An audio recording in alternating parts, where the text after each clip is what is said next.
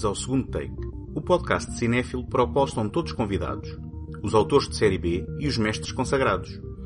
O meu nome é António Araújo e neste episódio olhamos sobre o lado mais negro de Billy Wilder, um dos mais celebrados realizadores da era dourada de Hollywood, responsável por alguns dos títulos mais importantes do filme noir, com especial enfoque em Crepúsculo dos Deuses, o filme que olhou sobre o umbigo da indústria cinematográfica norte-americana e que valeu a Wilder muitas críticas dos seus pares.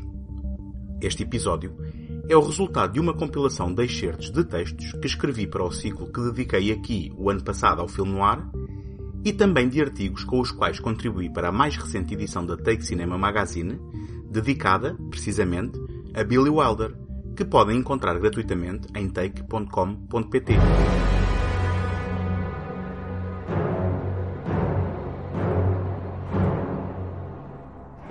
Quando o primeiro estudo exaustivo em inglês sobre filmes negros apareceu em 1979, Film Noir, An Encyclopedic Reference to the American Style, de Alan Silver e Elizabeth Ward, o termo film noir era ainda desconhecido fora das escolas de cinema.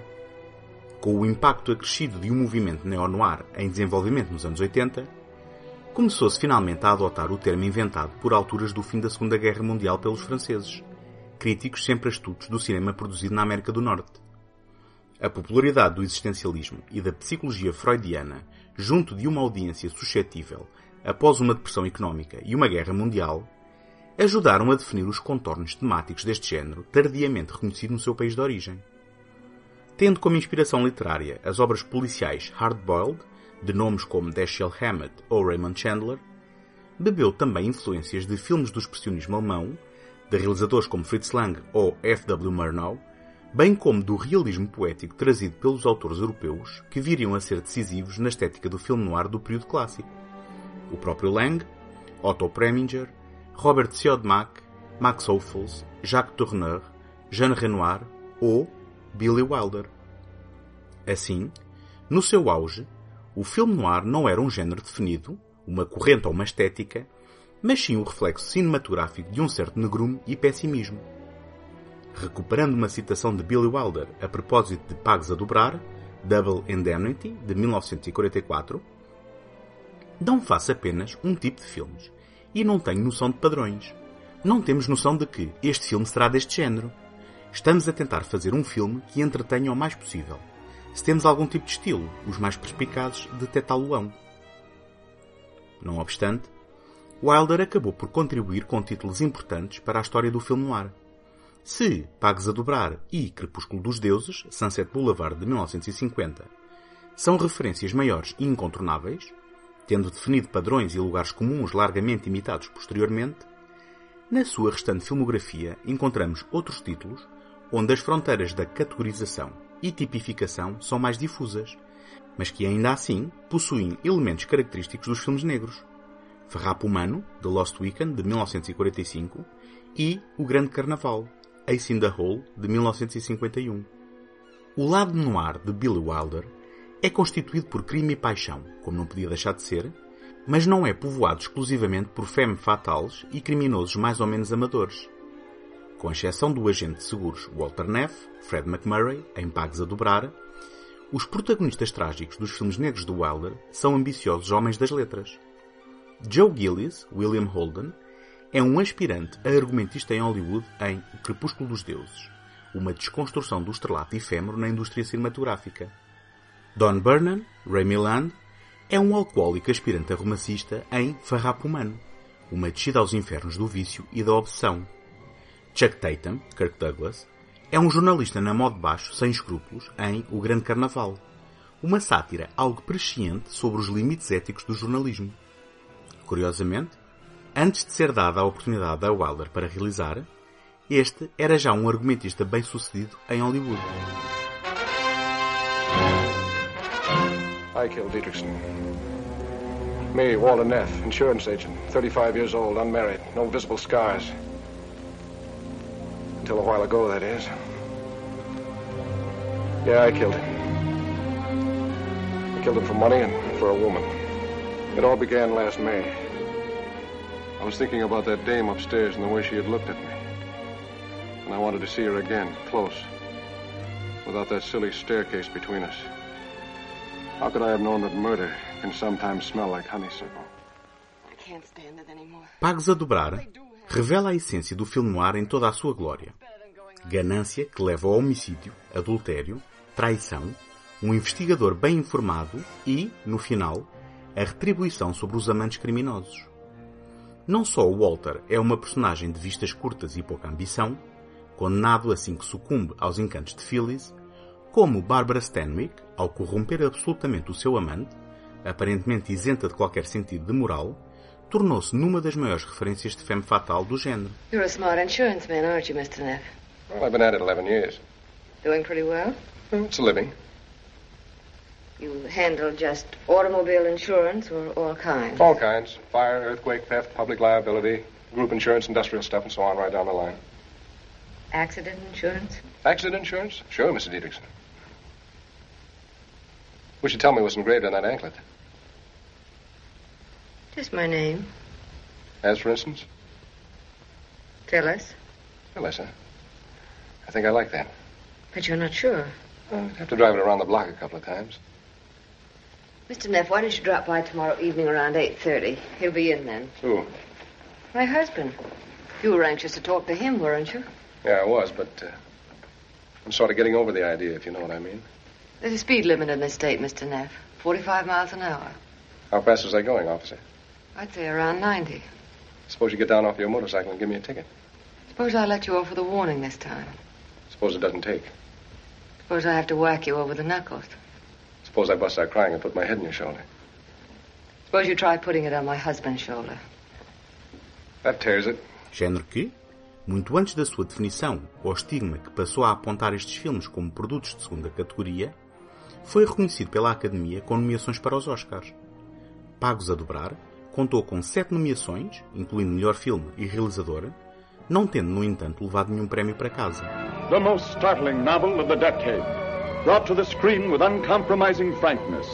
Pulling no punches. Knowing full well the storm it would cause. For this is a relentless, terrifying tale of five lost days and nights. Torn from a man's life. Bearing his heart and soul. The Lost Weekend, starring Ray Milland in one of the great performances of motion picture history. And Jane Farrapo Humano, a quarta longa-metragem realizada por Wilder, arrecadou quatro Oscars, incluindo melhor filme, valendo ao autor as suas duas primeiras estatuetas, argumento e realização, numa carreira que contaria com um total de seis vitórias em 25 nomeações da Academia. Continuando a colaboração na escrita com Charles Brackett, iniciada no princípio do seu percurso profissional, a adaptação do Wilder do romance de Charles R. Jackson arrasta-nos para uma espiral de autodestruição em que Don Burnham, no papel que valeu a Ray Milland o seu primeiro Oscar, abdica das réstias de escrúpulos morais que o mantinham à tona, optando por mentir e roubar para conseguir apenas mais um trago de álcool. Inovador, por retratar o alcoolismo com seriedade pela primeira vez num filme de Hollywood, mas também pelo uso do theremin na banda sonora de Miklos Rosa, Farrapo Humano contraria, no entanto, o desfecho trágico tão caro ao filme noir. No final imposto pelas normas do Código Hayes, com a ajuda e o amor inquestionável de Ellen St. James, Jane Wyman, Don encontra contra todas as expectativas a força de vontade para negar o desfecho previsível de quem se entrega desenfreadamente à bebida em busca de inspiração ou do sentido para a vida.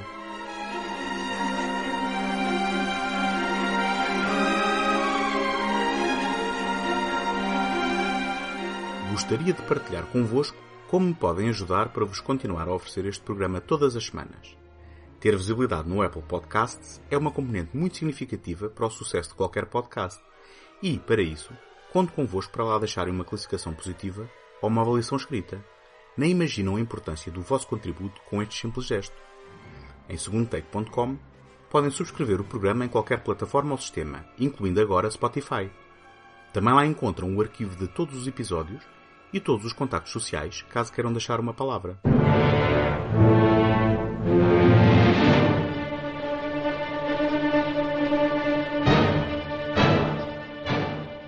Apesar da presença de Crepúsculo dos Deuses no panteão do filme noir e da abertura que revela imediatamente um crime com uma assombrada narração em off que recorre à analepse para revelar a história que levou àquele desfecho, Esta obra, realizada em 1950 por Billy Wilder, é única por utilizar a estética e os elementos dos filmes negros para desconstruir um universo que o realizador tão bem conhecia, o da indústria cinematográfica. Especialmente o culto fugaz da celebridade e a superficialidade com que as estrelas de antanho eram esquecidas e substituídas, especialmente na transição sísmica do cinema mudo para o sonoro. Tema também explorado dois anos mais tarde no célebre musical Serenata à Chuva, se bem que num tom mais jovial. Yes, this is Sunset Boulevard, Los Angeles, California. That's the Homicide Squad, complete with detectives and newspapermen. A murder has been reported from one of those great big houses in the 10,000 block. You'll read about it in the late editions, I'm sure. Because an old-time star is involved. One of the biggest.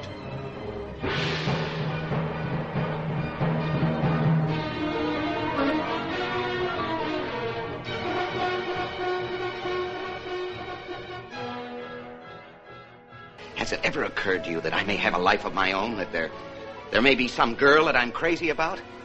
Who? Some tar hop or dress extra? You want a Valentino, somebody with polo ponies, a big shot. What you're trying to say is you don't want me to love you. Ao retirar da reforma a estrela dos filmes mudos Gloria Swanson para interpretar o papel central de Norma Desmond, Wilder, o colaborador habitual de Charles Brackett e D.M. Marshman Jr., desenharam uma narrativa que estabelece alguns paralelos entre o elenco e as suas personagens. Norma vive sob o brilho do seu próprio estrelato há muito extinto, mas mantido pela sua ilusão delirante e pelo logro do mordomo Max von Meierling, seu antigo realizador e primeiro marido, agora reduzido a servir Norma numa relação de fascinante complexidade. Não é coincidência, portanto, que Max tenha sido interpretado por Erich von Stronheim, veterano ator e realizador de cinema mudo, que tinha dirigido Gloria Swanson em 1929 em A Rainha Kelly, um dos seus famosos papéis. William Holden, um ator na moda de baixo por altura da produção, interpretou Joe Gillis, um aspirante argumentista sem sucesso na sua tentativa de vender os guiões que escreve. Ao cruzar-se por acaso com Norma, cria-se uma relação profissional entre os dois. Norma planeia o regresso ao grande ecrã com um argumento que escreveu e que Joe, ao perceber a potencial fonte de rendimento, se ofereceu para editar, mas que rapidamente se transforma numa relação de dependência. Joe vai aceitando presentes e vestuário caro oferecidos por Norma, apesar de não reciprocar o amor que ela nutre por ele, e alimentando a crença na farsa do seu regresso à ribalta. A ambição de Joe não o impede de ceder à tentação de ganhar dinheiro fácil, abdicando da sua liberdade e subjugando-se ao papel de macaco de companhia, substituindo o animal literal que até então executava a mesma função. Ao assistir ao enterro surreal do primata, Joe tem um vislumbre do seu próprio destino. Voltando ao início, que é também o seu fim, podemos encontrar a primeira de várias cenas icónicas de Crepúsculo dos Deuses.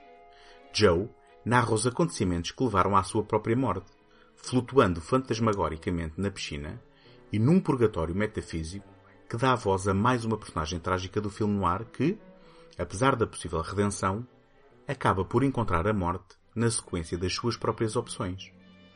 Outros momentos marcantes e altamente citáveis são servidos por Norma Desmond. I am big. It's the pictures that got small. Ou ainda, We didn't need dialogue. We had faces. Mas nenhum será tão célebre como aquele em que a diva ensandecida desce as escadas de forma dramática e concede um último e inesquecível grande plano. I just want to tell you all how happy I am to be back in the studio, making a picture again. You don't know how much I've missed all of you. And I promise you I'll never desert you again. Because after Salome, we'll make another picture and another picture. You see, this is my life. It always will be. There's nothing else. Cameras. And those wonderful people out there in the dark.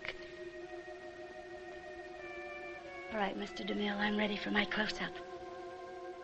A perversidade da relação entre Joe e Norma chocou meio Hollywood, apesar da outra metade ter aceito participar na crítica velada de Billy Wilder à Fábrica dos Sonhos, em que o próprio se movia.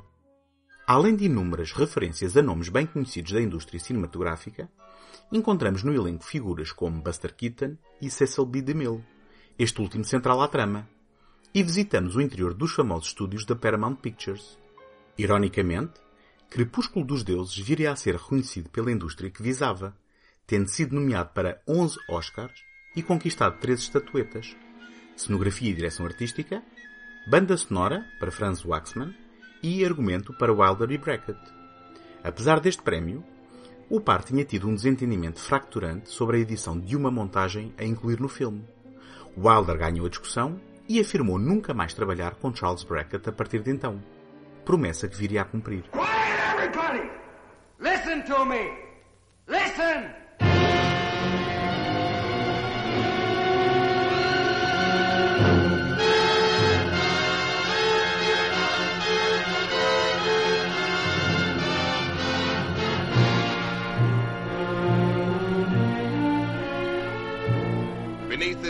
Mountain, a man is buried alive, trapped by a cave in.